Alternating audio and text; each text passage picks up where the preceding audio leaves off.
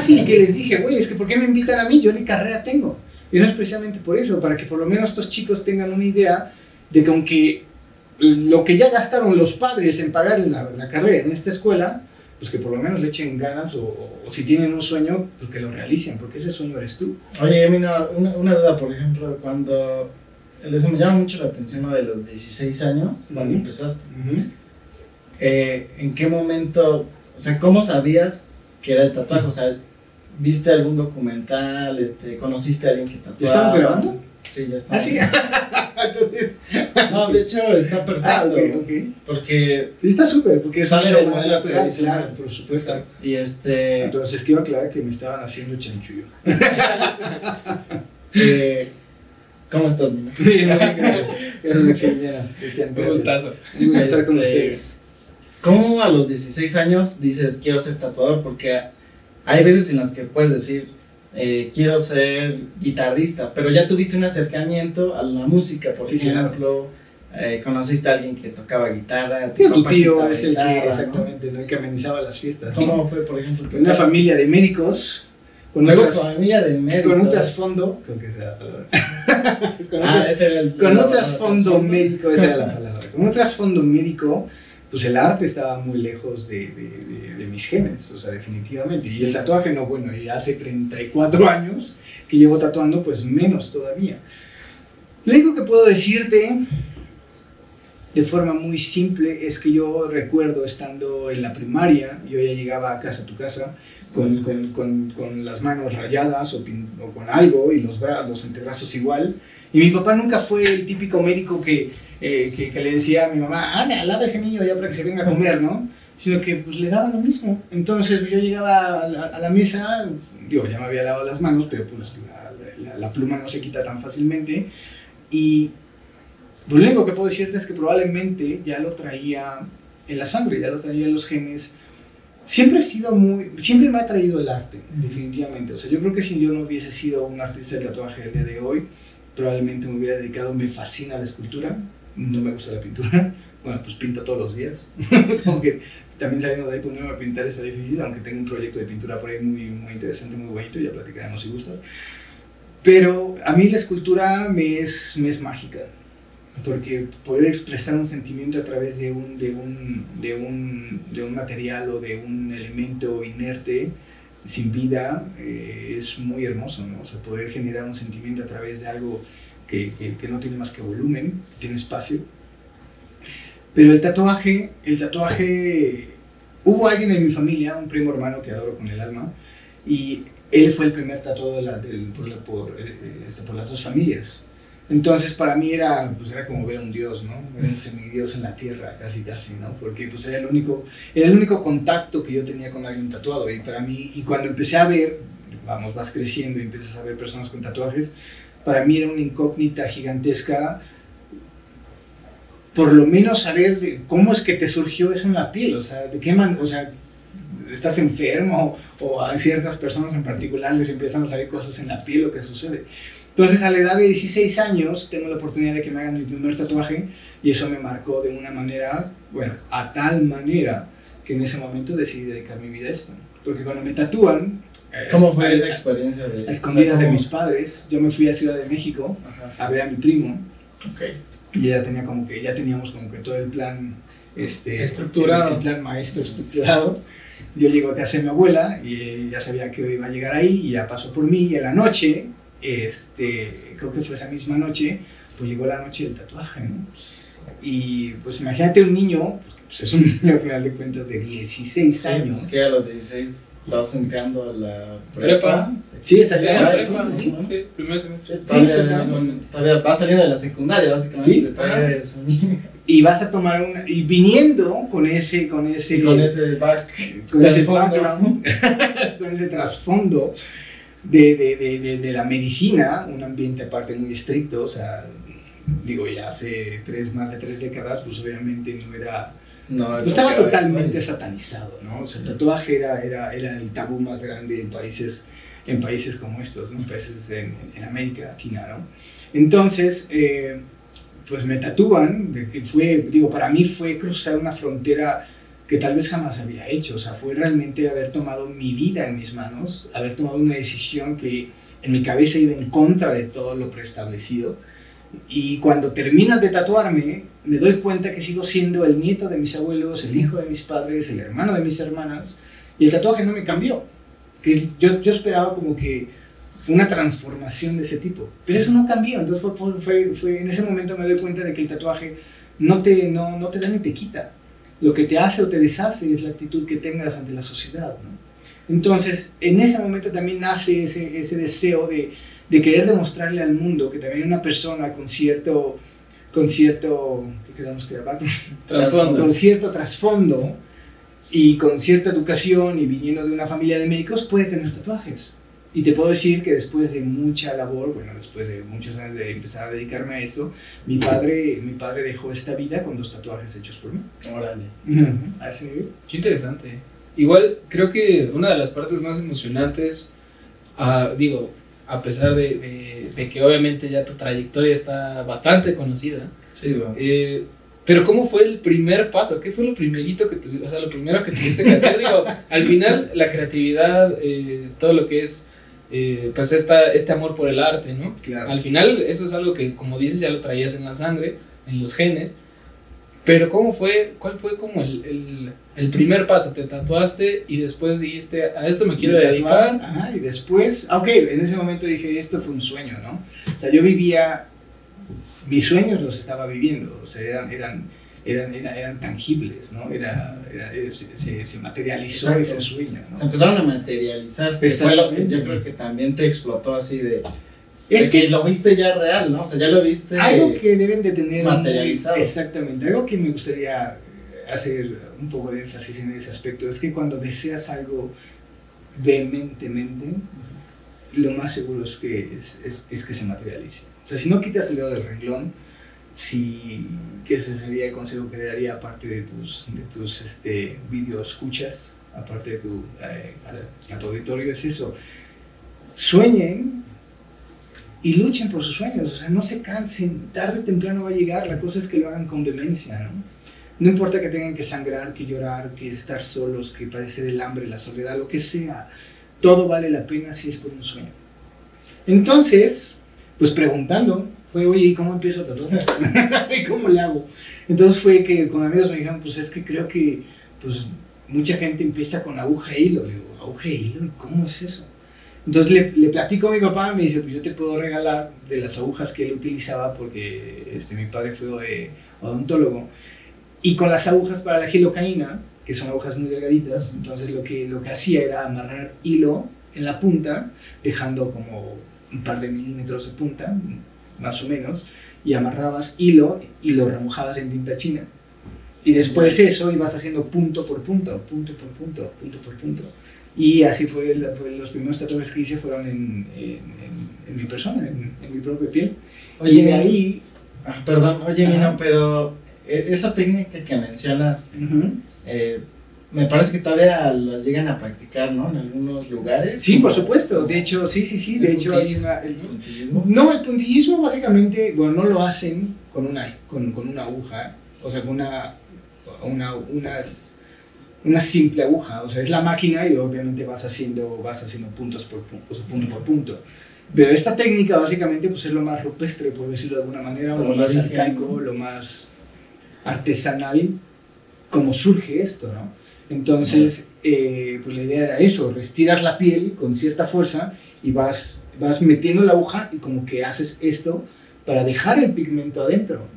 Porque si nada más haces esto, pues obviamente la piel hace que la aguja entre, pero empuja el pigmento hacia afuera de la aguja. Entonces tienes que meterla y hacer esto. Entonces escuchabas como hacía... ta, ta. Ah, Y pues olía bien sabroso también. sí, seguramente. Así Oye, es. Pero Y entonces. así inicié. Así iniciaste. Y así estuve haciendo, yo creo que un par de años. Y después a través de unos amigos que ellos iban muy seguido a Estados Unidos, cada mes para ser exacto, Ujú. porque iban por equipos de gas y cosas por el estilo, eh, ellos me ayudaron a conseguir revistas. Entonces, cada que iban me traían revistas, para mí era, para mí era Navidad. Era, era Santa Claus cada mes que, que, que regresaban con una revista. Sí, porque pues ahorita. Porque aparte no existía nada, esa es la otra. O sea, no había dónde. Bueno, para, para todo tu auditorio, cuando yo empecé, no existía el internet. o sea, no era nada, Sí. nada de, lo que, de la idea que tienen hoy en día. Sí, 34 años, ¿no? Fue Yo cuando inicié hace 34, en 1988. 68. Y la manera de documentarse para Ah, aprender pues, era. ve a la biblioteca a ver qué encuentras sobre el tatuaje. O sea, a ver qué encontrabas. Era ¿no? ver enciclopedias o algo que hablaran sobre el tatuaje. Eso, eso lo hice mucho tiempo. Y después cuando ellos me empiezan, es que me dijeron, es que allá sí hay revistas de tatuaje.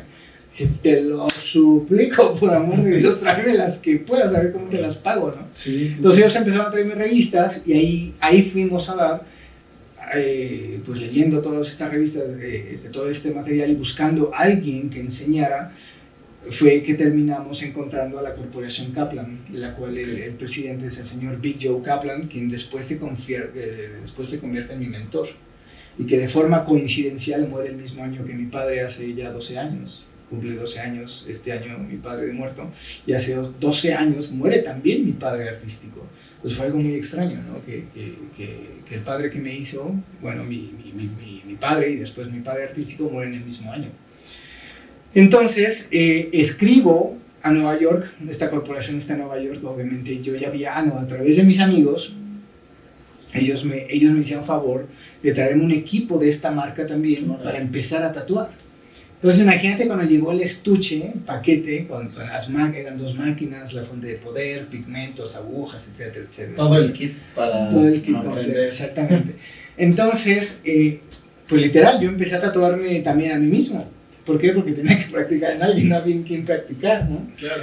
Y, eh, y, um, y después, como al cuarto año de estar, de su- ponle que del 88 al 92 más o menos, 17, 18, 19, 20, no, al 93, que fue, yo me fui a Nueva York como a los 21 años más o menos Ok. que me- finalmente me aceptan en Nueva York porque les escribo y les estaba mandando videos para aquellos que no sepan, pues mandaba unos videos en, en beta, no VHS antes, en beta, porque no había otra forma de cómo, Sí, claro. de cómo mostrarles mi trabajo. Entonces me dijeron, mándanos fotografías, mándanos videos para ver tu trabajo, porque aparte eso fue lo chistoso, no era una corporación que aceptara, que aceptara novatos o que aceptara gente de cero, o sea, tenías que llegar tatuando. Entonces yo dije, ah, qué graciosos, ¿no? Sí. Así como cuando te van a contratar, que vas a ir a la universidad, pero necesitamos que tengas 10 años de experiencia. Pues yo voy saliendo. Sí, sí, ¿Cómo sí. que 10 años? No, Hasta la fecha lo siguen pero- aplicando. Sí, claro, ¿de dónde saco 10 años? Entonces, bueno, O sea, pero algo que, está, parecido. algo que está muy padre es que, o sea, eso ya te pone la vara muy alta de, pues tienes, entras y ya sabiendo, ¿no? O sea, ya tienes que saber. Entonces dijiste, pues me voy a poner a practicar para, que- claro. para entrar. O sea, algo que nos llamaba mucho la atención es que ha sido muy aferrado, ¿no? Como, Sí, completamente. sí, muy aferrado a Sí, quiero sí, hacer sí. esto y si, Y no quito lo de si aceptan, eh, si me aceptan y tengo que aprender antes de que me acepten, pues voy a aprender. Pues ¿no? tengo que aprender, claro. No hay otra. O sea, y, y- y darte de topes y como quieras verlo, pero, pero definitivamente, pues puedes verlo de esa manera. Yo lo veo como, pues, el tener esa, ese, ese deseo de realizar un sueño, de, de materializar un sueño, ¿no? Llámalo persistencia, llámalo tenacidad, como quieras verlo. Pues es, es- esto es, es, es esa ecuación completa en la cual si te esfuerzas, pues lo más seguro es que llegues, ¿no? A lo largo de todos los lugares que has podido visitar, eh, porque yo, yo me quedé con, con esta idea de que, pues sí, como tienes, o sea, tienes mucha razón, antes teníamos un tabú muy grande y sati- satanizaban mucho Sí, gente muchísimo. tatuada porque normalmente era de, es que siempre son carceleros, ¿no? Y Sí, o me va a robar, o me va a saltar. Era Pero- exclusivo de prostitución, de, de, de crimen, de muchas cosas. ¿no? Sí, justo. Y, y precisamente creo que también es muy interesante que la gente que piensa eso, que realmente no, no se explaya en, en investigar un poco más de lo que realmente es la cultura del tatuaje, porque realmente estamos hablando de que esto tiene milenios de todo, o sea, de nuestros ancestros. exactamente la edad que tiene el tatuaje. El tatuaje tiene la misma edad que la humanidad, porque el tatuaje es inherente a la humanidad y surgió como una necesidad, así que también platicamos de eso. Y mucha gente dice, una necesidad de tatuarse, pues aunque no lo creas, así surge el tatuaje en la humanidad. Y empiezan a marcar sus cuerpos. El día de hoy no hay una sola cultura, no hay, un, no hay un solo, una sola tribu que haya existido o que exista que no marquen sus cuerpos de alguna manera. Ya llámalo tatuajes, calificación, este, modificación corporal. Todos, absolutamente toda la humanidad ha marcado sus cuerpos de alguna manera. Sí, efectivamente creo que eso es lo, lo más interesante y que se puede rescatar porque eh, creo que la, la, mayoría de la gente pues no está, no está eh, con esta idea de, de, de, quedarse con lo que a lo mejor los padres o tus abuelos te, te influyen mucho en esas decisiones, ¿no? Por ejemplo, eh, hablando personalmente, igual cuando yo me tatué, bueno, pues fue lo primero de mis padres, no, ¿cómo crees que te vas a tatuar, no? Y, y no, pareces vándalo. Y yo también era mucho Soy. sí, literal. No parezco. No parezco. Exacto. Y creo que también, eh, bueno, yo siempre toda la vida, desde muy chico, también yo era mucho de rayarme, de, de ponerme este, los, esos tatuajes de galletas, Ok, o cosas así. Y yo venía así, y, y clásico, ¿no? De familia, de no, y bórratelo con jabón, y, Con dos o sales. sacate. o- Entonces, creo que está rompiendo estos paradigmas hoy en día, eh, ha ayudado mucho a que también la industria del tatuaje crezca. Ah, no, claro, imagínate romper eso hace 34 años. Sí, ¿no? O sea, hubo gente que me dejó de hablar. ¿No? O sea, decían, está tatuado, pues que está loco, que luego es satánico, que también pues, lo pensaba la gente, ¿no? Claro. Y hoy en día, pues obviamente también cuando, cuando la gente va y les ofreces un trabajo de calidad, eh, además de que, además de la calidad, es, es, es, es, es la cuestión artística, que puedes, pues que eres creativo, pues obviamente eso, eso va rompiendo mucho. Y hoy en día hay personas que, que coleccionan tatuajes, que ellos van por el mundo coleccionando tatuajes o adquiriendo tatuajes de, de, de, pues, artistas de, de algún renombre, ¿no? Claro, y creo que también en, en- bueno, pues yo al menos, eh, yo he escuchado muchísimo eh, que te nombran demasiado, y, y Ah, no solo aquí, ¿no? O sea, realmente, yo también tengo amigos en Estados Unidos, este, y por, por varios lados que, que hasta dices, en serio, o sea, como tú decías hace ratito, ¿no? O sea, ¿por, ¿por qué está en Toluca? O sea, es que realmente es- eso es una, eso es una idea que creo que a todos nos pasa. Es como, ok, viajó por tantos este, países del mundo, ha tatuado a N mil gente, ¿no? Y, pero regresar acá, eh, digo, por, por motivos personales y todo, creo que es de admirar que, que todavía pueda seguir en una trayectoria, eh, que, que todavía pueda seguir creciendo, porque realmente considero que eh, eres un artista que no, no se queda con lo que, bueno, pues ya hice, ¿no? No, claro que no. Si no es, Sí, aprendí esto, me sé tantas cosas, pero yo sé que puedo hacer más. y vamos a conjugar esto y vamos a así del, del- del rojo o azul sale morado, pues va a salir otra cosa si le pongo otra cosa. Sí. creo que creo que eso también es, es una idea de, de realmente ser creativo, ser artista, Claro. porque la mayoría de la gente, como dices, a lo mejor, y sí, yo quiero tatuar. Pues sí, pero ¿qué estás haciendo para hacerlo? Exactamente. Hay un meme por ahí, ¿no? Es una de esas fotografías que se ven a internet de que está el chico así tirado en la cama, casi casi babeando, y hay una fotografía de un Cristo diciendo, mira, y quiere, y quiere ser no sé qué, pues dices, ayúdate que yo te ayudaré, ¿no? Sí, no, y está, está muy cabrón eso porque muchas personas quieren algo, pero o desean cierta satisfacción, ¿no? Claro. O sea, ya quieren disfrutar los resultados o los, o los frutos Claro. sin antes Es que nada. creen que es como ir a, a- a- o pedirlas a Google, ¿no? Pues nomás le haces tic, tic, tic, tic, enter y pues ya te apareció, ¿no? Pero hay que entender de que una vida virtual, una vida cibernética, por decirlo de alguna manera, ustedes no me dejarán equivocarme, pues obviamente una cosa es que vayas... Mira, el problema es que, ¿qué es lo que hace la gente hoy en día? Abre los ojos en la mañana y lo primero es ver quién te escribió por WhatsApp o ver quién te escribió por Instagram, ver qué subieron tus amigos a las redes. Entonces no te estás ocupando de tu vida, te estás ocupando, estás perdiendo el tiempo ocupándote de la vida de otras personas. ¿Y dónde están tus sueños? Porque hay personas como los bloggers, como los influencers, lo que tú quieras, que viven de eso. Y tú quieres llegar lejos solo viendo lo que sube otra gente a internet, pues es una pérdida, estás perdiendo tu tiempo. Ahora, si estuvieras navegando, si estuvieras incursionando en internet para darte ideas de cómo hacer tu producto mejor, ah, eso es diferente, porque entonces estás estudiando. Pero si crees que nada más de estar jugando o hacer TikToks o hacer lo que tú quieras pues vas a ser rico o vas a tener alguna satisfacción. Pues, bueno, sí, sí tienes la satisfacción. La satisfacción es instantánea y ahí sí termina. Sí, pero no es una satisfacción que perdure. ¿Sí me explicó? Esa es la diferencia. Tienen que. Yo tuve que trabajar para que esa satisfacción de, de algún día decirme tatuador pues no se quedara en, ah, pues ya, ya hago tatuajes con aguja e hilo y tinta china. Como, y hasta ahí vas a llegar, o sea, hay mucho más. Y arriba de ti hay muchísima más gente.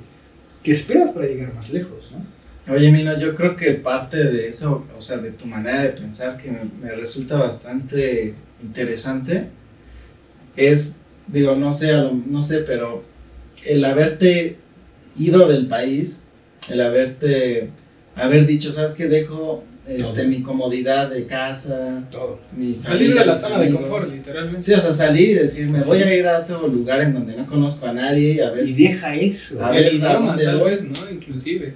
el idioma también. Deja eso, Maximiliano. O sea, yo llegué a un país, en este caso Estados Unidos, y no solo el país, llegué a Nueva York, con inglés de escuela. Yo no entendía nada. ¿qué? ¿Usted qué dijo? Porque decía, es que ese no es el inglés que yo sé. O sea, no entiendo lo que me están diciendo. Entonces fue complicadísimo, porque aparte, y después la gente me decía, oye, qué bonito hablas inglés. Le digo, pues era casi de yes, I do, ¿no? como escuelas, de- como, como- de clase, ¿no? El es- pues era inglés de escuela. Ya estando ahí fue de que tuve que, tuve, de nuevo, tuve que ponerme a la altura y empezar a enriquecer mi vocabulario. Porque yo no sabía que, por ejemplo, yo vivía en White Plains y ellos dicen White pero escribe como blanco, White Plains, ¿no? Entonces me dicen, ah, ok, yo live in White Plains. Y después con ese acento que tiene el neoyorquino, que aparte se, como que se comen las palabras, y yo, Dios mío, ¿qué dijo? Bueno, cuando compré el boleto para llegar al estudio de, de, eh, este, los Kaplan, pues yo iba con la dirección, ¿no? Y me pregunta un- un- un- una negra en el, en, en- en el expendio de boletos, eh, esto fue en Grand Central Station. Aparte yo conocí a Grand Central por la película de Carlitos Way, que es una película de, de- de mafia buenísima, ¿no? Ese era, ese era mi, para que entiendan, Tu referencia. para que esa. entiendan chicos y chicas, porque va a crecer así, ¿no? Pues no tanto. Y chiques. Y chiques. Esas eran mis referencias. O sea, yo conocí Grand Central por, las por, por por la película y por las fotografías que fui a buscar a alguna biblioteca para ver, para por, por lo menos tener una idea en la cabeza de cómo era, dónde iba a llegar y que cuando estuviera ahí poder decir, ok, no estoy perdido, ya llegué a Grand Central, ¿no? No es de que ahorita pues pones maps y pues caminando llegas, ¿no? Entonces sigo caminando y ya como a una cuadra veo una pared enorme, en- enorme con letras gigantes que dice Big Johansson Statue. Y ya dijiste, no, pues, ah, no, y ahí dije, Un alivio, ¿no? estará abierto. Ese fue el problema. Dijo que ya llegué, pero ahora estará abierto y si no, pues ¿qué hago? Pues me hubiera quedado ahí en la puerta toda la noche hasta el otro día, ¿no? Pues, O sea, ¿qué otra opción es que sí, ya. Tus opciones eran. o- Reducidas cada vez más. No, claro, además re- recordemos, no existía el internet, bueno, ya no digas Google, no existía el internet. Ni el No Explorer. había claro, celulares, no había nada, no había celulares. Sí, no, los celulares Había eran, opciones eran unos que- tabiques de ¿no? este tamaño que parecían eh, celulares, digo, radios satelitales. Sí. pero- Como de militar, ¿no? Ah, sí, sí, de Sí. cuenta. Entonces ya llego, entro y me recibe un señor mal encarado, que en ese, en ese momento era, era eh, Flash, era su apelativo. Y este, te iba a dar un dato, pero no sé si da. Sí, ver. Échalo. Bueno, yo sin saberlo llegué a territorio Hell Angel. No sé si sepan por sus rostros, creo que no tienen ¿Cómo es? A ver, más cuéntanos. remota idea de quiénes son. Bueno, los Hell son un, grupo, pues es un grupo criminal en Estados Unidos, bueno, se han expandido a casi todo el mundo, y ellos surgen después, básicamente después de la guerra de Vietnam. Es toda esta gente que regresa de la guerra y son, pues son maltratados por su gobierno porque fueron tratados como parias. En vez de haber regresado a Estados Unidos como héroes de guerra, regresaron como parias porque la sociedad se enteró pues, de, que, eh, de que literal estaban destruyendo tribus completas, asesinando mujeres, niños, ancianos. Pero eran las órdenes que ellos llevaban, no es porque llegaron a matar gente por deporte, ¿no? Entonces cuando regresan, eh, en este caso a su nación, Estados Unidos, una película que lo ejemplifica muy claramente es Nacido el 4 de julio, con Tom Cruise. Veanla, es un, es un película bueno, a que le interese todo este, toda esta temática bélica, ¿no? Y de cómo surge este grupo. Entonces, cuando regresan todos estos excombatientes, o todos estos combatientes de, de, de, este, de guerra, y son tratados de esa manera por, por, por, eh, no solo por, por, el gobierno, sino por, sino por la sociedad, porque sabían a lo que habían ido a esas, a esas guerras. Entonces son tratados de manera pues, discriminatoria, como, como, perros, literal. ¿no? Entonces muchos terminaron en, muchos terminaron en, en, en, hospitales, pues en hospitales en zonas de negros, que pues eran hospitales, era como yo creo que llegar a no sé, no me imagino, ¿no? Por un lugar donde no había ni medicamentos ni nada y con, y con lesiones que requerían amputaciones o, o llegaban amputados y, y, con gangrena y bueno, un, un infierno, sí. realmente vivieron cosas espantosas. Entonces, ¿qué es lo que hizo esta gente? Fue organizarse y, y, y valerse por sí misma. Y es cuando, cuando empiezan a organizarse y empiezan a hacer grupos, y uno de esos grupos son los Hell Angels. Hay una serie que, que realmente ejemplifica la vida de los Hell Angels, que es este Sons of Anarchy. Ah, ya. Es muy buena. Cambiaron el nombre, pero el logo casi es el mismo. Es como es... la misma filosofía que, que, manejaban ellos, digamos. Sí, claro. Entonces surgen estos grupos y pues obviamente se han expandido, como les mencionaba, por muchas partes del mundo. Y yo, pues obviamente, yo desconocía toda esta situación hasta que estoy en Nueva York me doy cuenta entre qué personajes estaba, entre qué personajes me iba a vivir todo ese tiempo. Yo estuve poco más de alrededor de tres años y, este, pues fue una experiencia que lo único que podría decirles es que cada día me marcó.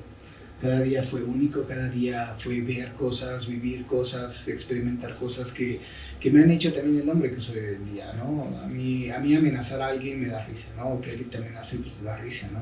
Cuando ves personas que sin amenazar le quitan la vida a otra persona con, con, con la mano en la cintura, ¿no? Son cosas muy fuertes a las que tuve que, pues, de cierta manera, que conocí sin haberlo buscado, pero que forjaron parte de lo que soy hoy en día, hicieron una persona pues de ley, ¿no? Una persona de palabra, una persona que te dice sí, sí, y, no, y te digo no es no y punto, ¿no? No necesito, no necesito prometerte ni jurarte absolutamente nada para decirte que iba a estar aquí en mi entrevista a, pun a, a, a la hora en punto y aquí estuve, ¿no? Oye, Mino, y por ejemplo, parte de, creo que parte de también de que todas tus obras, porque al final, pues cada tatuaje es una obra. Es una obra, claro. Eh, creo que parte de todas tus obras tienen mucho que ver con esa, o sea, ese, ese momento que viviste ahí, creo que lo, de alguna manera también lo pasaste a tus obras, ¿no? O sea, al final, eh, tú sabes que tu trabajo es serio, ¿no? Y al final tú le pones este, todo tu tiempo, sabes todo lo que pasaste, Sí, todo claro, lo que aprendiste. Entonces ya no es como ir a jugar a, Al tatuador. al tatuador, sino Soy tatuador. ya, o sea, creo que de alguna manera tú decías, pues todo lo que pasó, sí, claro, pues, no o sea, voy, a ir podía- a, voy a ir a dar lo mejor y voy a, voy a ir a... O sea, no puedes dejarlo así como que, ah, bueno, pues ya viví esto y ahora, pues me, como dicen, este, pues te, te, te quedas en tu zona de confort y de ahí no vuelves a moverte, o sea, no. Y la vida te sacude de maneras como no tienes una idea, ¿no? Te sacude fuertísimo. Y las experiencias que te transforman, pues vamos, se siguen suscitando y la manera en cómo las recibes y cómo las vives es lo que te, es lo que te crea o es lo que te destruye. Aparte creo que también la experiencia que, que, que tuviste que vivir estando en Nueva York fue como arrancarse una curita, ¿no? Porque al final... Ah, fue- hacer la herida y echarle, Sí, sí, sí. Y echarle, sal, limón y echarle limón. No, pero- Aparte, qué bueno que tocaste eso, déjame mencionarte algo. Yo no llegué a Nueva York que conocen muchos de ustedes. No, yo llegué al Nueva York de antes del 9-11. Yo llegué al Nueva York de las pandillas, de la droga, de la prostitución, de, Nueva York que a las 6 de la tarde se transformaba en una ciudad negra. O sea, Nueva York durante las horas laborales está blancos y de todos colores, ¿no? A las 6 se transformaba en una ciudad negra. Y cuidado con que vieran que no eras de ahí, porque no te la acabas. O sea, ¿y qué hacías? O sea, ¿tú qué hacías cuando llegaban a hacer las seis? No, bueno, ya salías. El estudio, el estudio no estaba en, en, en, en, la ciudad de Manhattan como tal, eh, estaba, como ya les mencionaba, en Mount Vernon, Mount Vernon West, o East, no me acuerdo, pero uno de los dos. Entonces yo vivía, eh, Joe Kaplan me llevó a que yo estuviera, eh, mi estancia fue en Woodplains. Y de ahí yo me movía hacia Mount Vernon. Entonces, realmente, mi estancia dentro de la ciudad de Nueva York o dentro de Manhattan, pues realmente no fue, no fue tan grande, pero pues era increíble conocer la ciudad y ver esa transformación. ¿no? Aparte, pues, de cierta manera, digo, Joe Kaplan fue una, una leyenda en, en, en, en Estados Unidos y más en el estado de Nueva York, entonces tuve una experiencia muy loca. Alguna vez iba caminando, a mí siempre, siempre que tengo la oportunidad de, de- de tocar alguna otra nación, alguna otra tierra, me gusta perderme al propósito. Y siempre me encuentro otra vez. No digo, ah, ya pasé por aquí, entonces por dónde ando. Pero me fascina hacer eso, porque ves cosas que no harías o que cualquier turista no tiene la oportunidad. ¿Por qué? Pues porque solo vas a las zonas turísticas. O lo que planeas, ¿no? o lo que planeas. A mí me gusta ir a ver, a ver, a ver qué me encuentro, ¿no? O sea, mi, mi, mi, mi, frase es darle la vuelta a la esquina. Y la gente que tiene años de conocerme les hará ruido esta frase porque siempre la digo. Es, me fascina ir a ver qué hay a la vuelta de la esquina. Y me he encontrado tesoros, así literal. Entonces una vez iba caminando y veo de lejos en una avenida, veo un montón de motos, y dije, wow, y como siempre he andado en moto, en, en- en casa de mis padres siempre hubo motos, bueno, mi padre siempre tuvo motocicletas y al día de hoy yo sigo subido en motos. Entonces las veo y me voy acercando y voy viendo que son Angels. Yo ya sabía de cierta manera quién son los Hell Angels. Entonces dije, ups, entonces sabía que no podía acercarme a las motos porque son intocables. Es más, si te acercas aunque sea a verlas, o sea, te, te, te, te corren y de, la manera menos, menos polite que te imagines, ¿no? Entonces sigo caminando, haciéndome como que, que no veía mucho las motos, y paso por la entrada, que aparte yo creo que se les hizo raro que un, un- un- un jovencillo andara caminando por esas zonas y que pasara como si nada pasara, ¿no? Entonces llego, paso por la entrada y escucho a alguien que me dice, ¿Mino? Y yo, ¿Mm? Y yo, oh my God, ya peleé, exactamente, literal, ¿no? Y volteo y digo, ¿Flash? Flash era el encargado del estudio, era como, por decirlo de alguna manera, el secretario o el administrador del estudio de los Kaplan. Entonces Flash me dice, what the hell? ¿Qué demonios estás haciendo aquí? Digo, nada, pues vine a caminar a la ciudad. Me dice, estás loco. Me dice, bueno, cuídate, no te preocupes, cualquier cosa aquí estamos. Y cuando los otros vieron que él me saludó, dijeron, pues, ¿quién es? Y escuché que le ah, es el mexicano. Y dije, ah, el mexicano que está con Joe Kaplan. Entonces te dije, wow, pues te sientes como pavo real, ¿no? Ya, ya, ya te que la mafia te conozca, ¿no? O sea, aparte no era cualquier, cualquier grupo de motociclistas, eh, cualquier grupo de motociclistas, eran los mismísimos Hell Angels. Entonces después de ahí pues ya me sentía, pues te empodera, ¿no? Y pues dices, bueno, o Ya más seguro. Claro, claro, claro, porque yo podía decir, soy el mexicano, así como solo hay uno, ¿no? Pero, pero sí, fue, fueron experiencias muy padres, fue, fue, fue, fue algo increíble. Oye, Mino, después de Nueva York, eh, ¿qué haces? ¿Para dónde te vas? Regreso a México, eh, Regresas a México. Continúo con el estudio en Villada, que fue un estudio que duró bastantes años. Después de ahí surge una invitación a Chicago. Un amigo que, un amigo que tatuó en México, él- su familia es de México, pero él vivía en Chicago. Entonces, él conocía a uno de los estudios de más de, antaño, de, los primeros estudios en Chicago. De hecho, los primeros estudios en Chicago fueron Jade Dragon, si mal no recuerdo, y The Wizard of Ink, el hechicero de la tinta. Y The Wizard of Ink estaba muy cerca de la casa donde, vivía esta persona. Entonces él llegó a verlos y dice, oiga, miren lo que me hice en México. Y ellos le dijeron, ¿por qué no invitas a tu amigo a que, a, que venga a tatuar unos días? Entonces él después de unos días me habla por teléfono y me dice, Mino, le digo, ¿qué pasó, Juan? Me dice, no lo vas a creer, que si quieres venir a tatuar a Chicago. Le digo, ay, sí, güey, ¿cómo no?" Sí, ¿cómo? "Estoy Como si chupando esas el dedo". cosas pasaran. Sí, esas cosas pasaran, exactamente. Entonces le dije, ¿en serio? Me dice, sí. Le dije, ah, bueno, pues déjame organizarme. Pero yo en ese inter estaba abriendo un estudio en Cuernavaca. Tuve un estudio también en Cuernavaca. Y, y estuve, viví algunos, un par de meses, una cosa así en Cuernavaca. o no, no recuerdo exactamente cuánto tiempo estuve en Cuernavaca. Y fue que me vuelve a hablar y me dice, a ver, güey, te están esperando, ¿vas a venir o no? O sea, es en serio. Le dije, ¿cómo? ¿No es cuento? Me dice, no, tarado, casi, casi, ¿no? Digo, pues deja- déjame cerrar Cuernavaca. Cierro Cuernavaca, cierro Toluca y me voy para, y me voy para Chicago. Entonces llego a Chicago y al otro día estoy tatuando.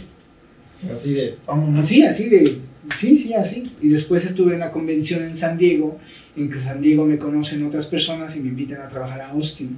En Austin estuve casi, pues, creo que estuve casi un año. Eh, en Austin estuve trabajando para River City Tattoo, que fue el primer estudio de todo Austin.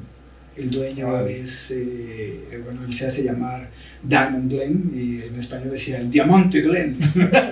un monote así enorme, rubio, ojos azules, pero, pero muy buen tipo, ¿no? Y estuve ahí, trabajé, bueno, en Estados Unidos trabajé en Austin, Dallas, San Diego, en Missouri, Chicago, Nueva York, Toronto en Canadá, Porto en Portugal, Valencia en España, Brujas en Bélgica y donde viví más tiempo fue en Holanda, cinco años en Dordrecht, que fue la última ciudad donde viví. Y yo regreso a México, que mucha gente me dice, bueno, ¿tú puedo saber qué carajos haces en México? y bueno, yo regresé por cuestión de salud de mi padre, que finalmente muere, y pues ya no iba a dejar sola a mi mamá. Y es por lo que decidí, bueno, me quedé en México porque gracias a Dios me va muy bien. Si no, pues ya me hubiera ido, ¿no? Que de todas maneras en Holanda me siguen diciendo que cuando me regreso. Entonces, pues bueno, veremos cuánto tiempo más ¿Cuánto tiempo más? o sea, algo que me llama la atención de esto es que tú, o sea, regresas a México después de Nueva York, ya vuelves a tener, o sea, tienes ya tu estudio consolidado.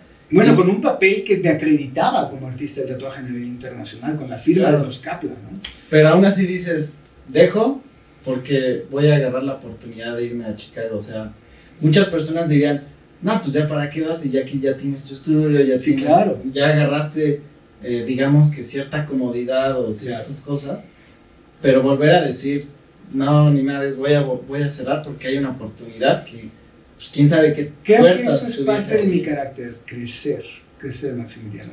Es, no puedo decírtelo de otra manera, es crecer, es, es evolucionar, es, es aprender de, de, de, cada, de cada escenario que te pone la vida cualquiera que sea este escenario, hasta de relaciones personales, eh, vivencias, y siempre he sido esa persona, siempre estoy abierto, siempre he estado abierto y, y aún a mis 49 años sigo estando abierto a, a seguir aprendiendo, a seguir experimentando. ¿no? Entonces, pues surge la oportunidad y sí, como bien dices, pues yo podía estar muy bien con mis papás en casa, teniendo una que otra tatuaje de vez en cuando y tatuando y haciendo un nombre o irme otra vez a la aventura. Entonces eh, dije, a mí se me quedaban las habas por irme de México, ¿no? Entonces dije, bueno, pues cerramos todo y nos vamos para, y nos vamos para Chicago. Algo que creo que también podría ser muy interesante, y, y, digo, esto es obviamente con tu consentimiento de si nos pudieras compartir este dato curioso, es, eh, digo, ¿Perdón? Ah, cierto. ah, me digo, soltero, sí, soltero. bueno, ya, ahora sí, era, esa era la duda. Ah, no, no. Eh, al final creo que eh, toda esta, esta trayectoria artística... Y sin hijos. Ah, perfecto. o sea, no tienen que lidiar con problemas. Sin bendiciones. Sin bendiciones. Sin las bendiciones. Bendito Dios.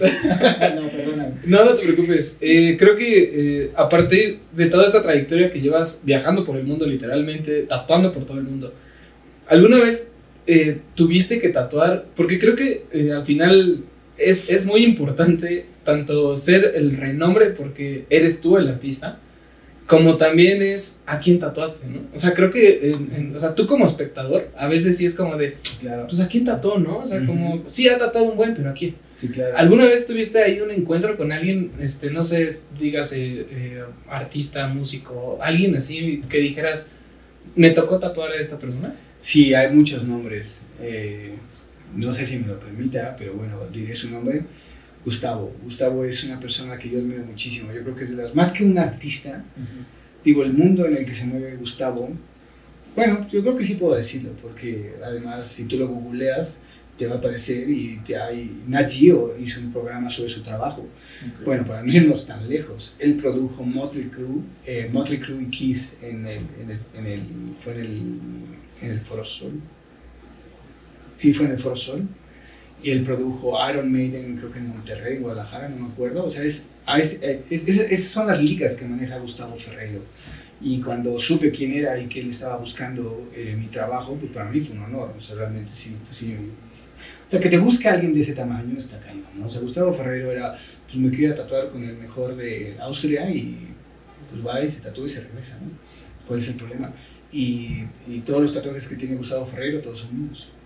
Entonces, para mí es una de esas personalidades que, que, que, que, he llegado a tocar y que puedo decirte que, somos amigos, o sea, es, un- es una persona que yo admiro muchísimo, Eh, es un tipo que también trabaja con una inco, bueno, pues por eso ha llegado a producir lo que ha llegado. Sí. Creo que, creo que decirte a quién, a quién ha producido, dice, cualquier otra palabra sobra, ¿no? Sí, no, ya es como. Él produce grandes grandes ligas, digamos. Y es lo que yo, regresando un poquito a lo que me decías eh, eh, hace un momento, es, es lo que yo siempre he soñado. Sí, yo, de niño siempre escuchas, ah, que las grandes ligas, ¿no? y te imaginas unos ligones, ¿no? Hasta que entiendes que las grandes ligas son otra cosa. Y yo quería ser parte de las grandes ligas. O sea, ese era mi sueño. Que la gente algún día reconociera mi trabajo. Y hoy en día el hecho de que, por ejemplo, empresas que ni yo lo hubiera creído en el momento dije, pues cómo supiera, ¿no? Pero por ejemplo cuando Nat Geo se fija en mi trabajo, después History Channel se fija en mi trabajo y, y aparezco en, en- en- un programa también de- de- de- de estos, pues fue increíble, ¿no? O sea, pues porque ya no hay más arriba, o sea, ya no hay más arriba, he tocado, he tocado el cielo, así te lo pongo, y, y ha sido muy hermoso, ha sido una experiencia increíble, cuando, porque no es por influencias, no es por absolutamente nada, es, es mi labor, ¿no? Sí, eso está muy interesante que eh, justamente eso que dices que no es porque, ah, es que es amigo de que está en el medio, ¿no? O es hijo de tal, ¿no? O, o- ah, pues es cuate de Slim, ah, ya le abrieron las puertas del universo, ¿no? Sí, prácticamente o sea, las ¿no? palancas, ¿no? Claro. O sea, fue, fue picar piedra. La palanca fue esta, así mira, yo solito remarle. Y, y, o sea, eso es lo más increíble, que es, que es, es, a- es apalancarte a ti mismo, ¿no?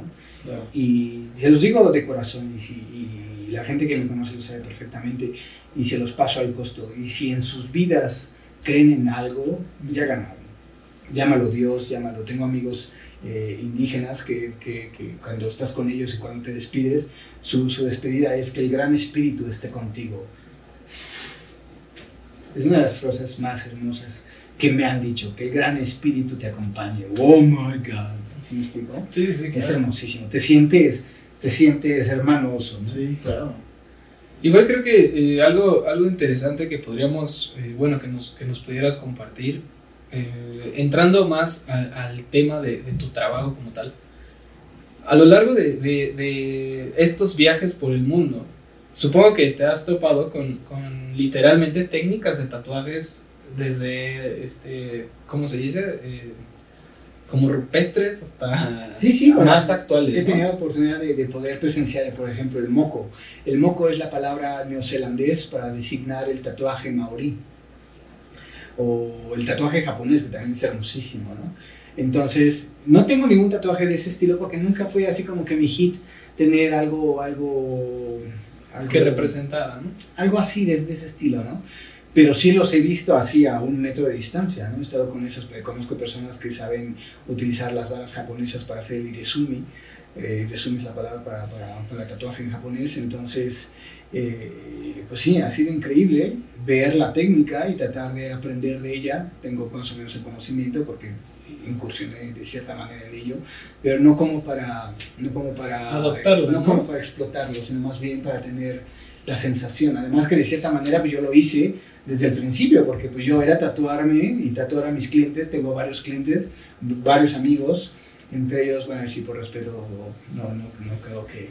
Bueno, el nombre yo creo que sí, ¿no? Mi amigo Gastón, ya después les digo quién es Gastón, y Aarón, y, Baruch, y varios amigos que tienen, este, que tienen tatuajes de, de, de- de, este, con aguja e hilo. Entonces, pues la técnica, de manera inconsciente, pues la- las técnicas ancestrales yo las estaba practicando por necesidad. No, y además algo muy importante es como, eh, pues, saber cómo se hacen de en otras culturas el, el mismo trabajo, ¿no? Sí, claro, Cómo- por supuesto. O sea, a lo mejor no lo vas a aplicar porque quizás no es tu interés. Exacto.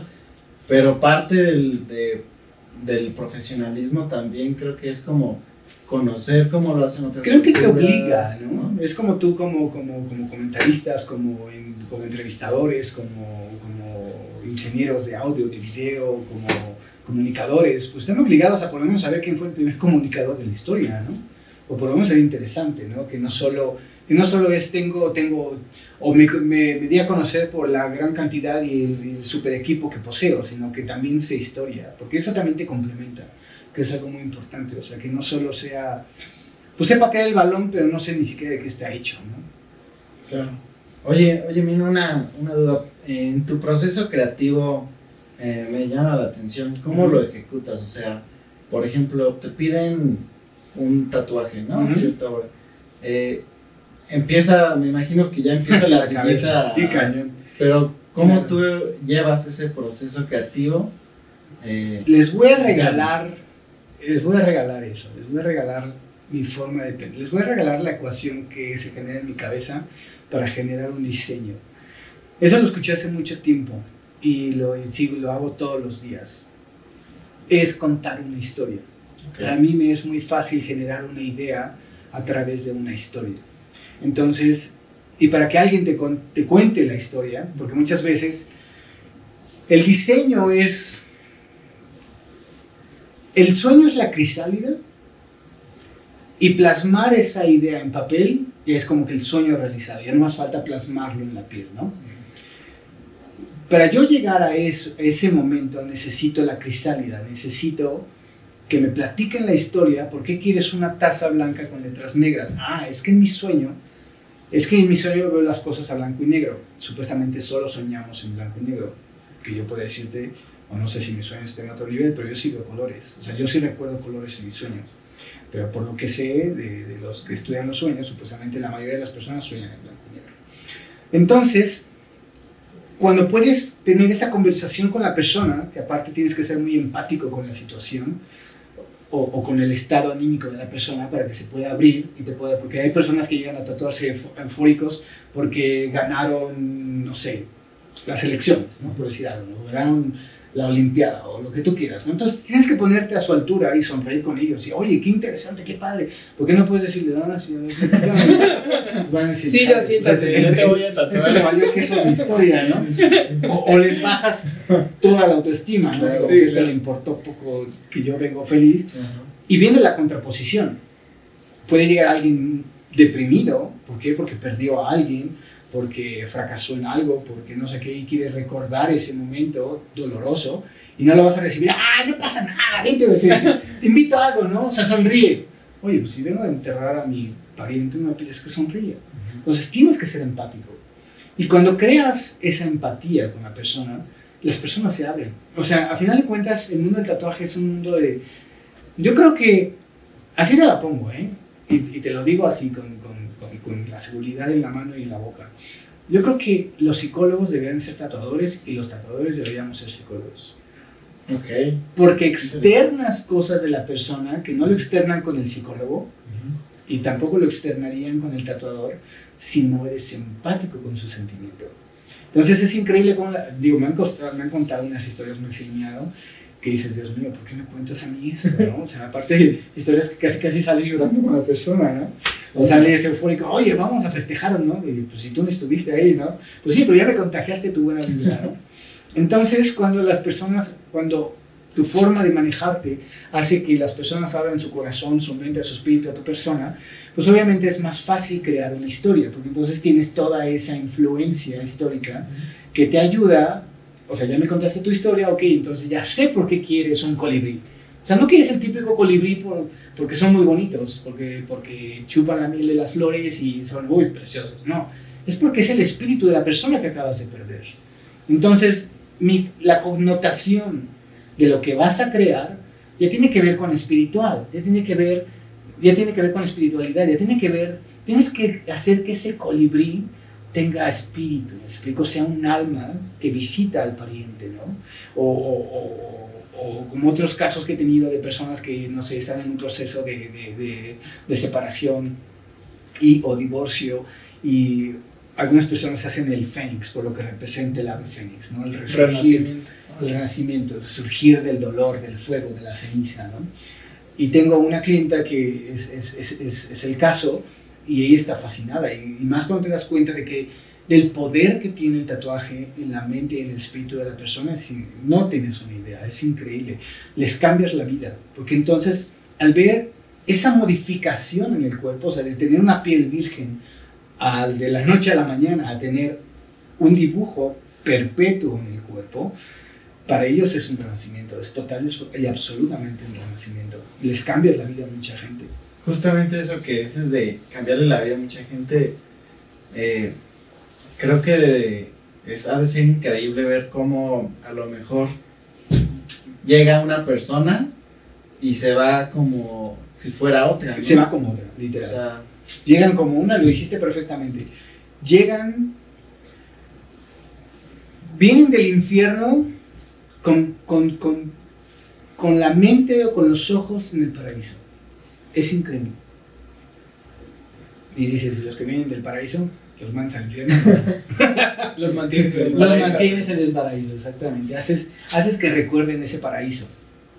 Creo que también eh, una, una parte importante que tenemos de tocar, eh, creo que es más que interesante, creo que es demasiado humano lo que haces. Realmente, eh, cuando, cuando tú vas, y digo, no, no menosprecio a ningún tatuador, ¿no? Al final todos son artistas y, y digo, al final tú vas con el que mayor confianza te Sí, da claro. o no, o, o, ah, es que quiero realismo, ¿no? Y vas con alguien que se especializa en realismo, ¿no? Ujú. o, o lo que sea, al final es eso. Pero generar la misma, la misma, o el mismo sentimiento, la misma emoción que le podrías generar a alguien, por ejemplo, que le cubras eh, un tatuaje, que le cubras este, marcas de nacimiento, Claro. eh, cicatrices, ¿no? Eh, a, a mí me, me gusta mucho eh, el mundo del tatuaje, a pesar de que, de que no incursiono en él, pero me gusta mucho ver programas de tatuajes. O sea, todos los que, bueno, los pocos que hay, este, había uno que se llamaba Tattoo Nightmares. Y, Sí. y este, este estudio se dedicaba precisamente a generar ese sentimiento. De, es que a mí me tatuaron, por ejemplo, ¿no? Este, un símbolo nazi. Ujú. Y me lo tatué por, por, por güey, ¿no? O sea, Sí, porque, claro, fue porque así de la locura, la ¿no? premiaba. Y dice, pero ahorita ya me da problemas, mi esposa me quiere, Sí, dejar", claro. no sé, ¿no? Y, y le hacen un diseño así que dices, wow, o sea, o sea creo, que, creo que la verdad eso es, es algo muy admirable, Gracias. la verdad. Y sí, es parte de la labor de, de uno como tatuador. Digo, como bien dices, hay personas que lo hacen exclusivamente por dinero. Y bueno, pues cada quien tiene sus razones. Pero definitivamente cuando tienes la posibilidad de, de escuchar y en algún momento hasta generar algún buen juicio de ayuda a, la a- a- tu cliente, a la persona que se ha acercado a ti, pues se convierte en algo mucho más allá que un simple tatuaje, que nada más arte, ¿no? Se convierte en terapéutico, así te lo pongo, se convierte en total absolutamente terapéutico. Sí, es que realmente es eso, o sea, un tatuaje te puede cambiar desde una perspectiva Para bien y para mal. para bien y para mal, Claro. efectivamente. He conocido personas, he tenido la oportunidad de, de- de tatuar eh, este, neonazis fuera de México, todo esto ha sido en Canadá, Estados Unidos y Europa.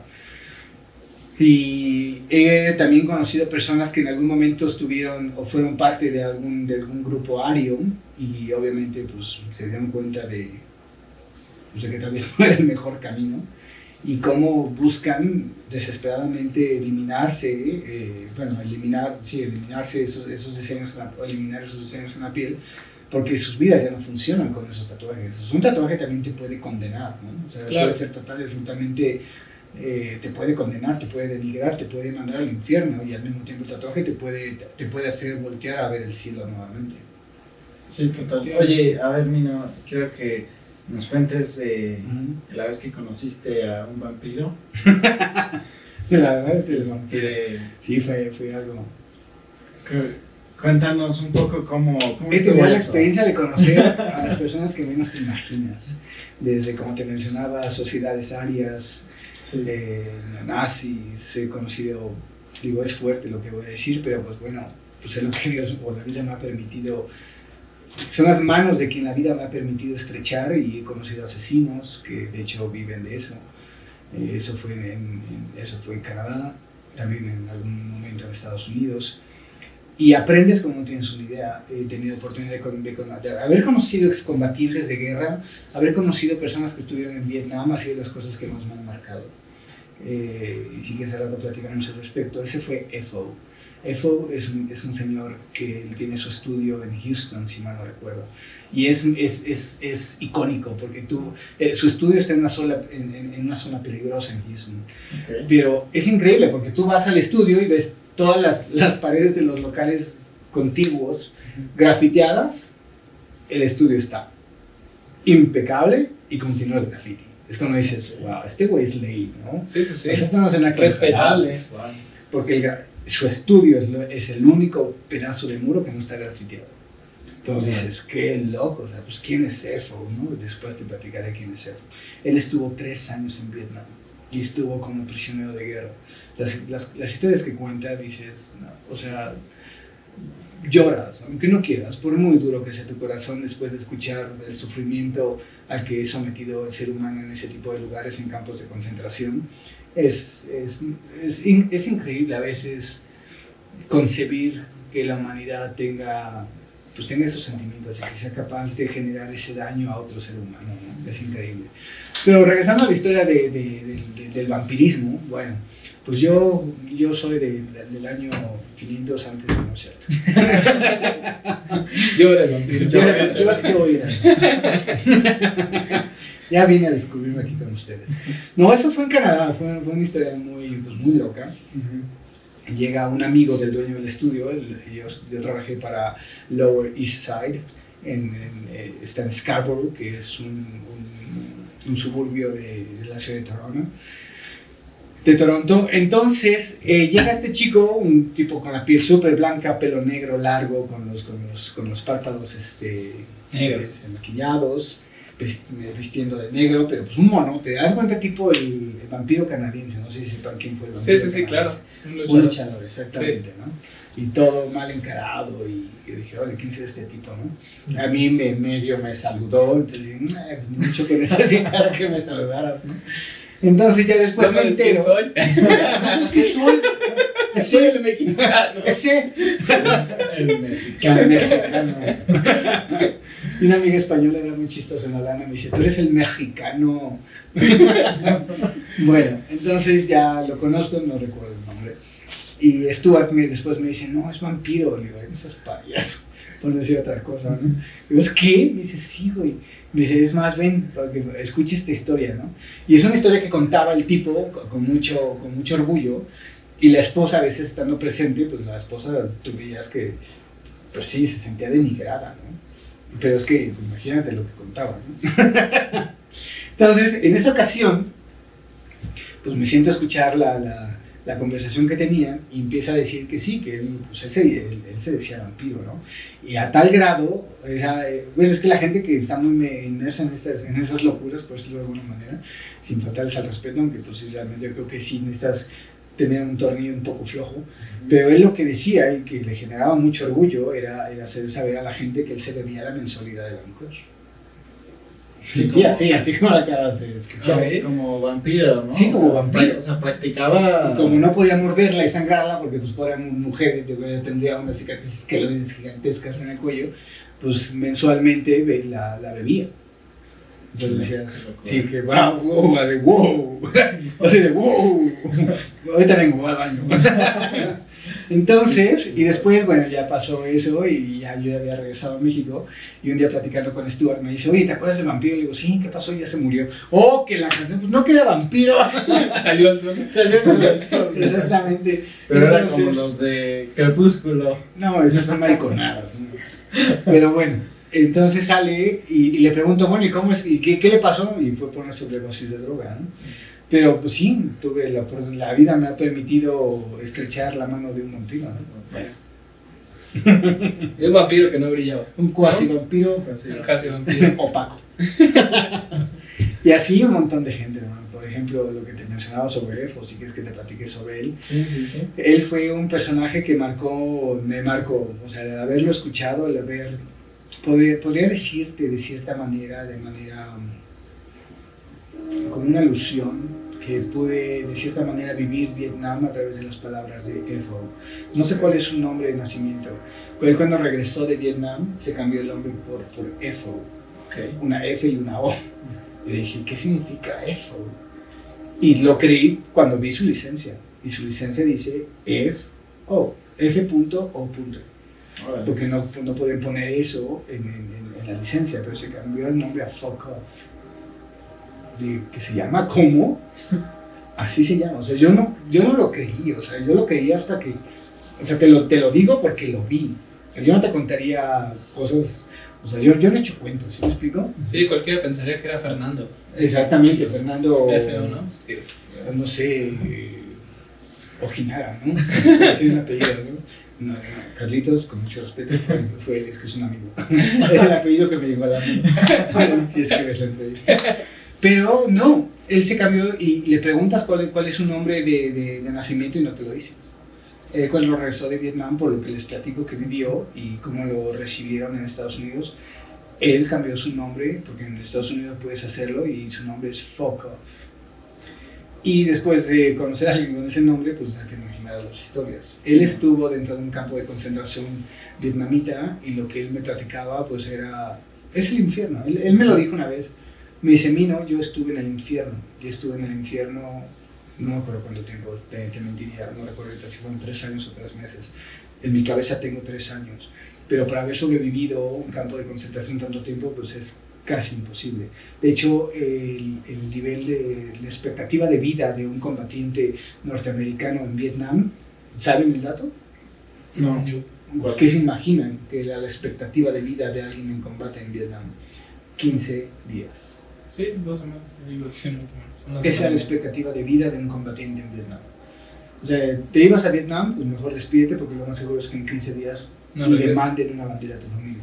No, y además, haber estado tanto tiempo es todo lo que se tuvo que haber visto, padecido, o sea, Exactamente. Ellos, con ellos jugaban, como tenían como una especie de ruedo de, de donde se juegan los, los gallos en México.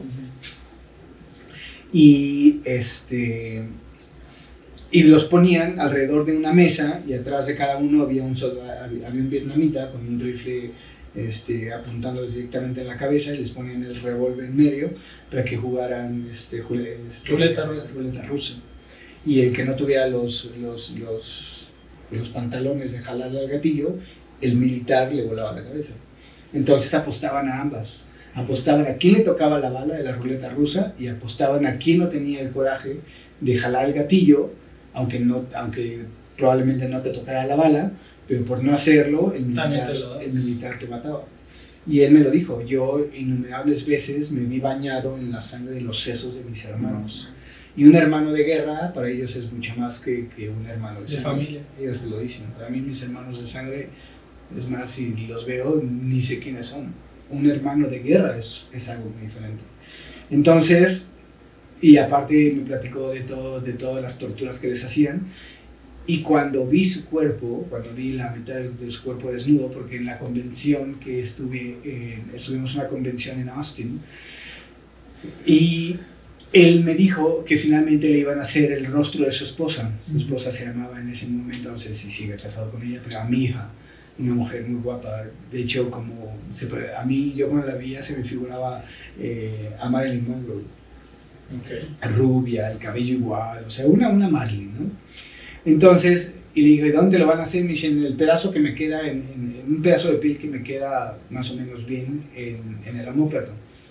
Y dije, ¿qué está hablando este tipo? Entonces, llega el momento en que lo van a tatuar, se quita la camisa, y cuando, me, cuando le vi la espalda, te lo juro que...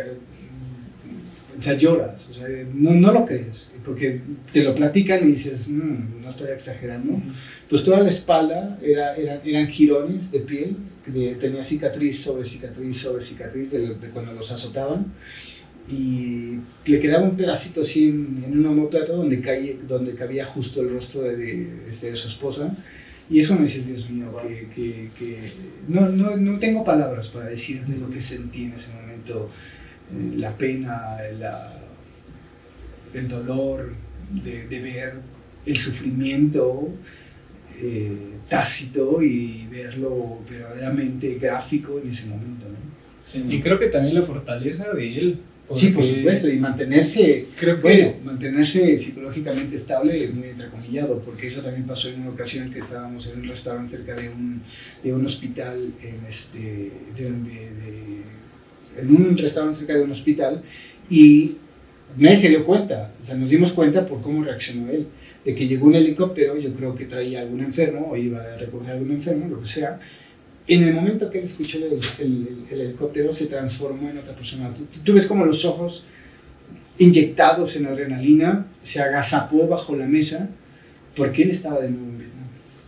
O sea, dices, Dios mío, aparte que peligroso. Sí, no. Porque pues, si tiene un arma y te ve cara de, de, de, de Vietcong, pues ah, no te quiero platicar, ¿no?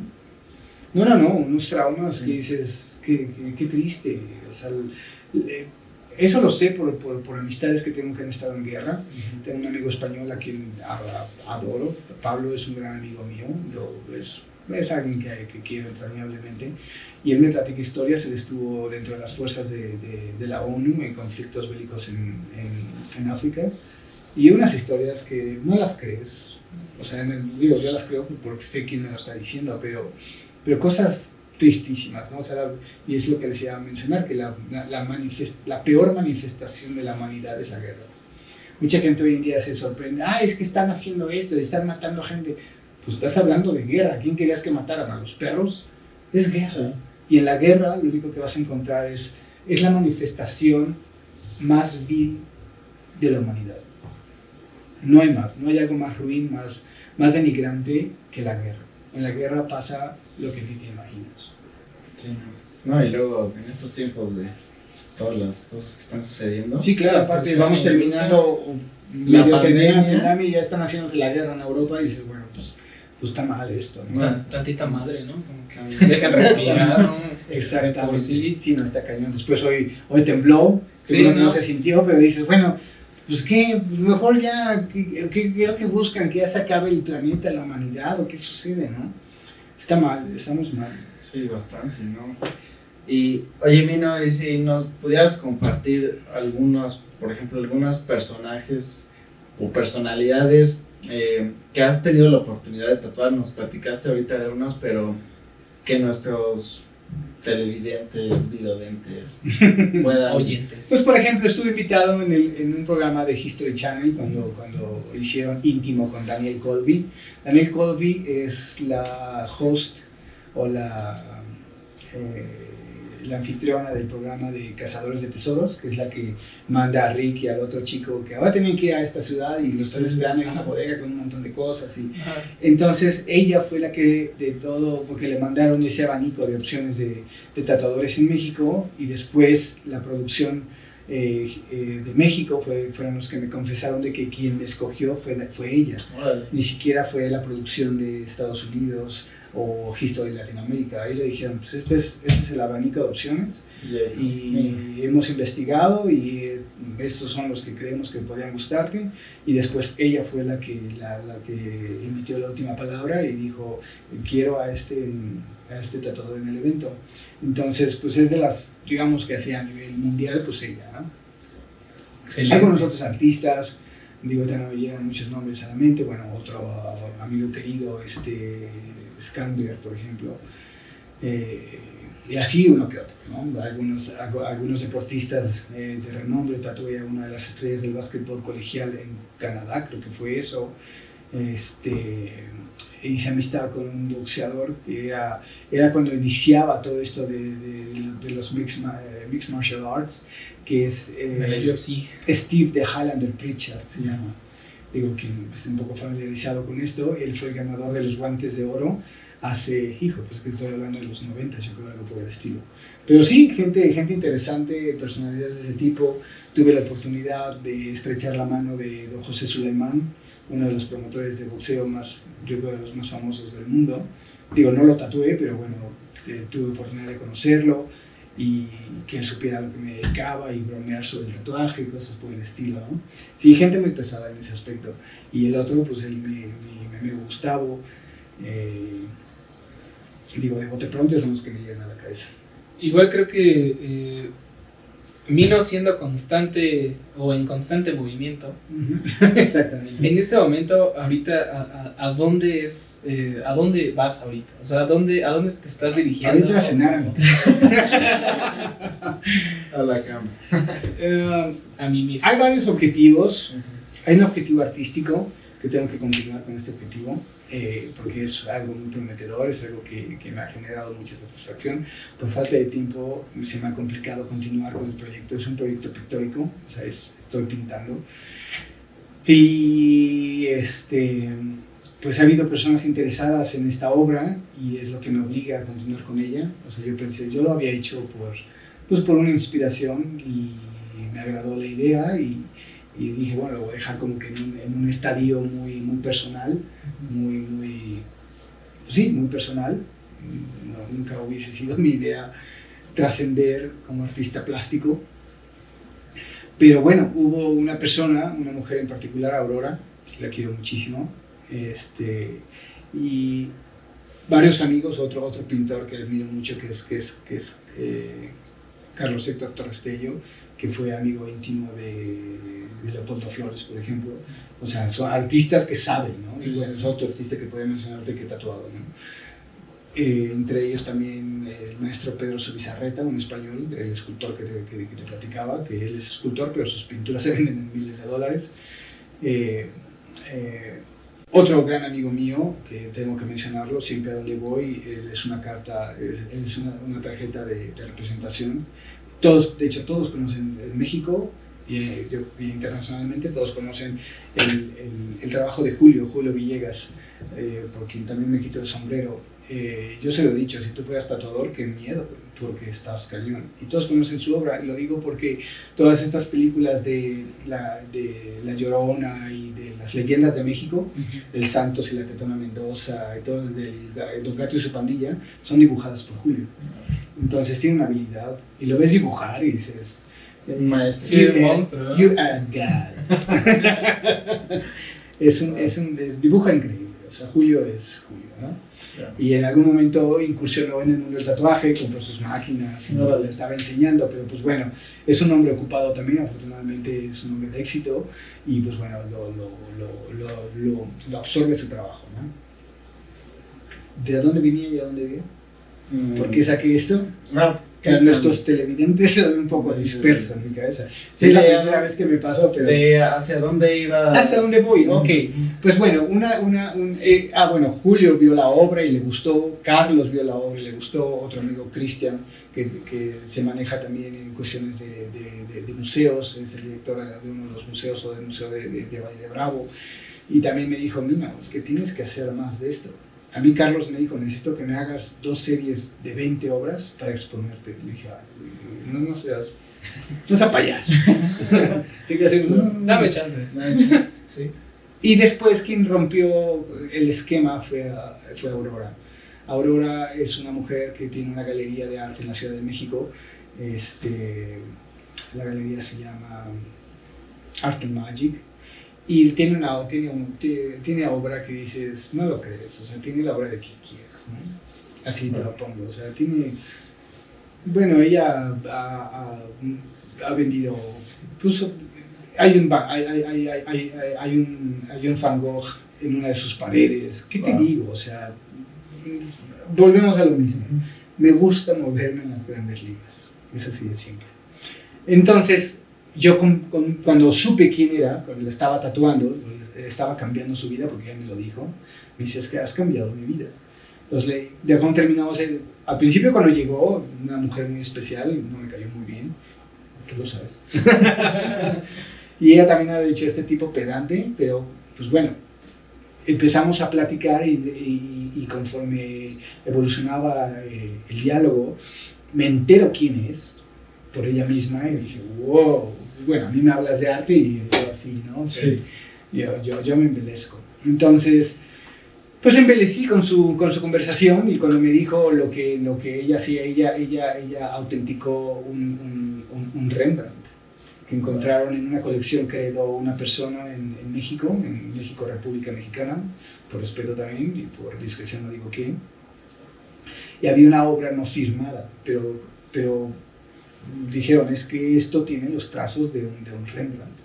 Entonces ella, junto con un equipo de trabajo, pero ella fue parte de, de, de, de, ese equipo, fue que, fue que dijeron, sí, efectivamente, o sea, este es un Rembrandt, solo que no está filmado. Oh, un Rembrandt. Imagínate el conocimiento de arte que tiene esta mujer, ¿no? Sí, no, para poderlo... Tú la escuchas hablar, es más, y se los digo aquí frente a sus cámaras, hay algunas personalidades que me gustaría que, que entrevistaran eventualmente. O sea, yo les abro esa, ese abanico de, de, amistades que tengo. Muchas gracias. Y, y, y, bueno, Yo así, o sea, me temblaba la mano. Le dije, es que Sí, quiero no. enseñarte algo, pero me da pena. Me dice, ¿qué? Digo, pues es que me puse a pintar, pero, pero pues no, ya después saber quién eres, no, mi chavo, mejor, mejor me guardo mis, mis, mis monitos, ¿no? Me dice, no, muéstramelos. Le digo, ¿es en serio? Le digo, pero sé, vas a ser honesta. Eso se lo dije a todos. O sea, vas a ser honesto, güey. O sea, si es basura, es basura. Y todos me dijeron, sí, güey, pues aparte como son amigos me decían, pues claro, si no me gusta te lo digo, si no tiene art, calidad, eso también te lo digo, ¿no? Entonces lo ve ella y yo así como que, ups, y le digo, ¿qué de plano? Me dice, me dice, ¿qué técnica es? Le digo, no sé. Me dice, ¿cómo que no sabes? Porque esto no es ni óleo, ni es ni acrílico, ni es... La técnica de quiero pues, hacer mira, algo. sinceramente se me ocurrió ahora. Ok. ¿Pero qué eran? ¿Unos cuadros o qué? Son lienzos, o Ah, sea, ok. estoy ocupando.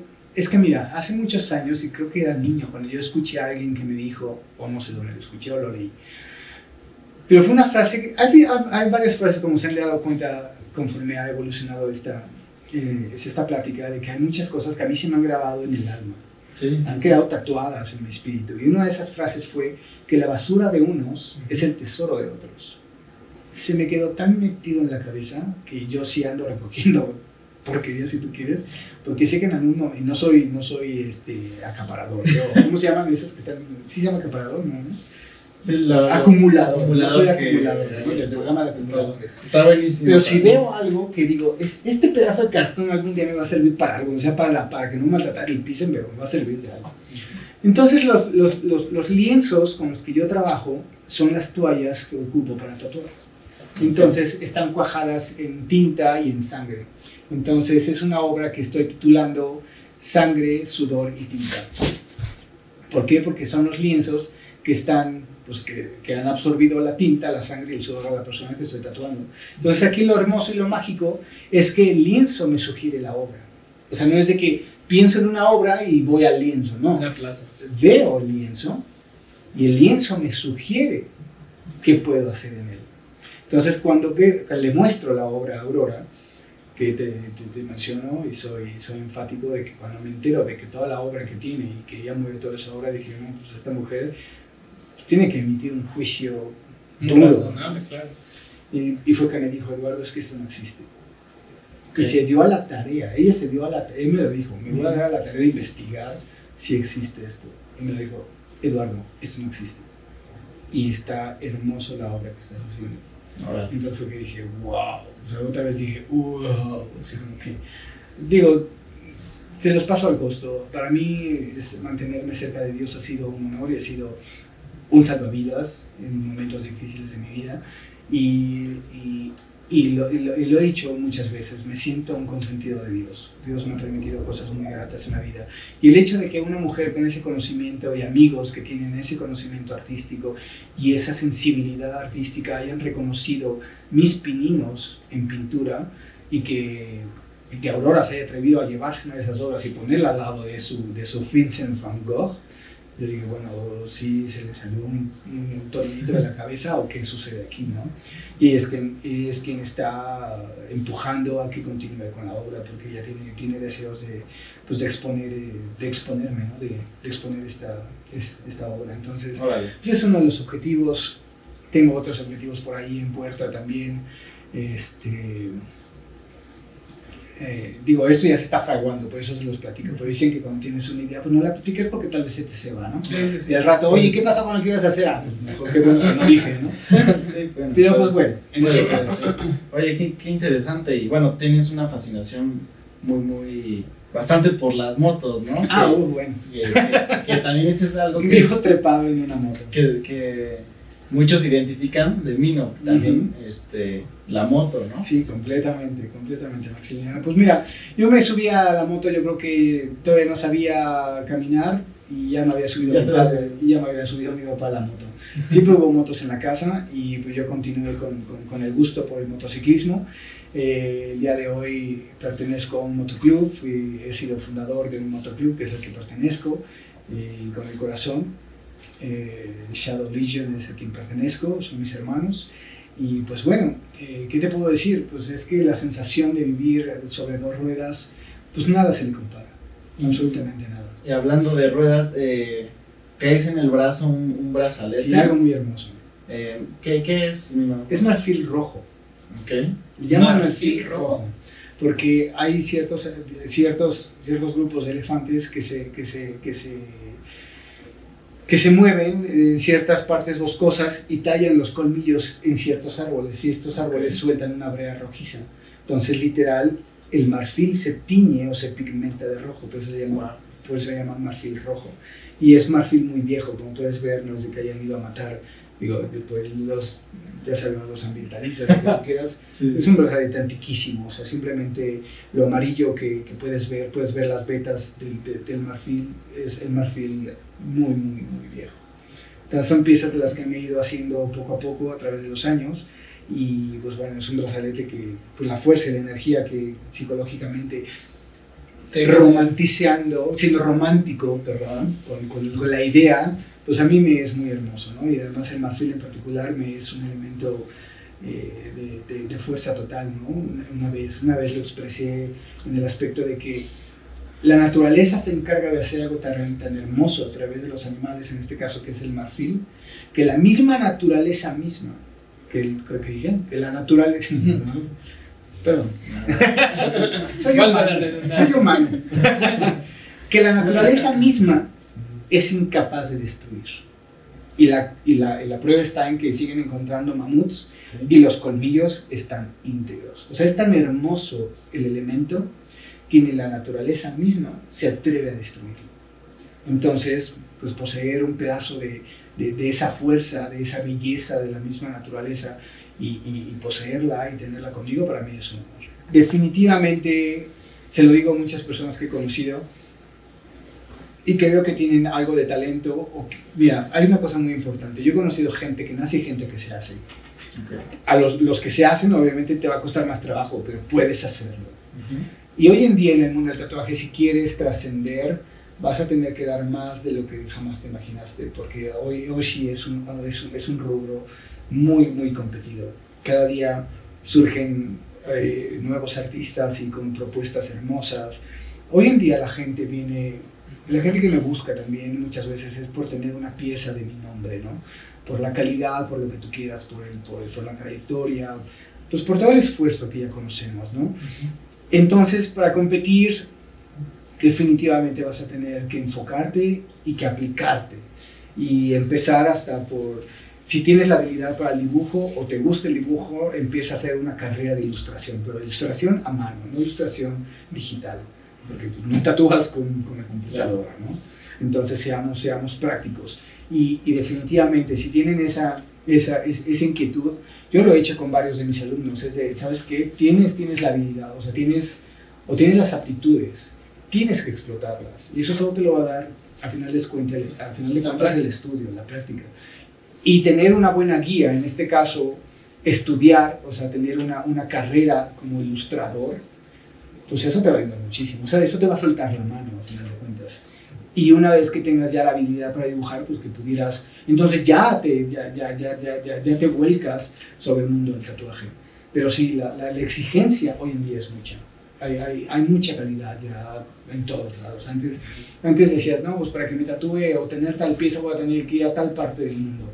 Hoy encuentras mucho, mucha calidad en casi en todos los países. ¿no? Y pues obviamente es una competencia, es dura, es, es, es, eh, dura por el aspecto de que pues tienes que estar a la altura. Claro. Entonces, alguien que va iniciando, pues entre más te prepares, pues más lejos vas a llegar. Ok, bueno que eso es un súper consejazo que... Además que lo recuerden que el lienzo es un ser humano, entonces no solo es tener la capacidad, de, la capacidad creativa, aquí también estamos hablando de que estás, de que estás jugando, por decirlo de alguna manera, o estás, pues sí, estás trabajando sobre la piel, que es el órgano, el- uno de los órganos principales del cuerpo humano, y, y- y- y estás abriendo una ventana al cuerpo humano. Entonces, si no sabes hacer, si no conoces de procedimientos, puedes terminar lastimando la salud de alguien. Entonces, no solo es ser un buen, un buen dibujante y después ser un buen tratador, también necesitas tener mucha conciencia sobre el daño que puedes generar si haces una mala praxis. Entonces, son, son cuestiones en el mundo del tatuaje que no solo es, es eso, "Ay, soy bueno dibujando y me voy a poner a tatuar. Tienes que cuidar, además de que también tú estás en un riesgo. Tú no sabes, porque tú no sabes realmente si la persona a la que estás tatuando tenga alguna enfermedad.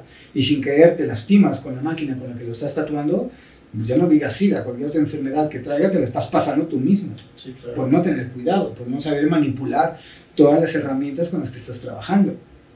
De hecho, a nivel profesional, el que corre riesgo es uno. Porque yo no sé si la persona a la que está tatuando tenga alguna, alguna, alguna afección de, de salud. Y si yo no, yo no manipulo adecuadamente todos los instrumentos y me llevo a lastimar con esa aguja o con lo que sea, que esté contaminado con su sangre, pues el que se la está pasando soy yo. Claro. Sí, ¿no? Porque a nivel profesional te puedo decir que realmente mis clientes no, no, no, no, no, no eh, el riesgo es inexistente. cuidado. ¿Por qué? Porque todo el material es nuevo, todo es desechable, todo lo ves de dónde sale y, dónde termina al final el proceso. Entonces, pues realmente digo, a nivel profesional, una persona que va a solicitar un, tatuaje, su, su, riesgo es nulo. Ni siquiera mínimo, es nulo. ¿Por qué? Porque sabe, los que lo hacemos a este nivel, pues sabemos lo que estamos haciendo y no, no pones en riesgo absolutamente nadie. No, sí, digo, digo, afortunadamente, aparte del gran conocimiento en, en cuanto a técnica y todo, pues eh, el cuidado que tienes Claro. es bastante, Definitivamente. muy, muy profesional. Eh, pues estamos llegando al final de este Muy bien. episodio, Mino. La verdad es que todo lo que nos platicaste fue como un viaje. Yo Sí, sí, fue como un viaje de hicieron viajar a mí sí. también. No, Sí, li- estuvo, estuvo padrísimo. Creo la que literalmente eh, está plasmado en las cámaras lo que estás acostumbrado a hacer, que es Gracias. generar una historia. Gracias. ¿no? Eso. Creo, que, bastante. creo que este episodio va a ser una historia completamente. Súper, me encanta la idea. Eh, realmente creo que hablo por todos cuando digo que ha sido un tremendo honor tenerte por aquí, eh, haber aceptado la invitación y todo lo que nos dijiste al principio lo vamos a tomar muy en consideración porque tienes toda la, la razón. Y eso lo voy a ver, no te preocupes.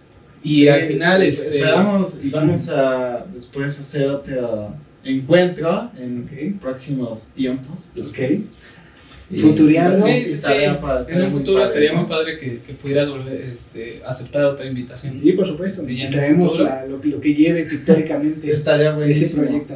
Sí, estaría buenísimo perfecto. eso. Muchas gracias, Mino, de verdad. Gracias. Gracias por tu tiempo. Este, de nuevo, pues, eh, agradecerte todo, todo lo que has dicho, lo- todo lo que nos has contado y los tips y todo lo que pues la gente se puede llevar, ¿no? Que puede escucharlo, verlo también y que pues algo puede aprender, que también es como parte esencial de esto, es como que pues no es entretenimiento nada más, sino también puedes aprender Claro. un buen, ¿no? Puedes Claro, aprender a agarrar este hay tips de, de, de todo esto que nos estás diciendo. Tuvimos Eh, efectos especiales de como que... Sí, sí, sí, de- cada, cada de- cierto del- tiempo. de- no, del inframundo. Cada cierto se tiempo cosas. se iba moviendo. aguas, ¿eh? Eso está. la energía. Es que lo, Movemos energías. lo que no sabes es que eso ya estaba completamente este, Sí, ¿no? Y montado. especiales, Sí, todo, ¿no? sí, sí. Era Sí. para que se viera especial, ¿no? El episodio especial, Claro. sumamente especial. Muy bien. Eh, bueno, pues para los que son los fonditos, eh, vamos a dejar las redes sociales. Eh, Ah, claro que sí, social, redes para que sociales, te ¿no? Sigan, para que. En, eh, básicamente en Facebook me encuentran, en, eh, Instagram, Twitter y mm, ah, no, eh, TikTok y Pinterest me encuentran como Mino Tatuajes Mi- o Mino Tattoos es básicamente como me encuentran. Y si me ¿Y el googleas? Mino Tatuajes te va, a, apare- te va a aparecer en todas esas plataformas. El estudio está en Toluca, en la, en la calle de Morelos, Morelos Poniente, para que no nos pase como Mino Nueva York. Como Western Morelos Poniente, 1405 letra A. Estamos de martes a sábado, de 11 de la mañana a 7 de la noche en horario corrido. Ahí estoy para atenderlos.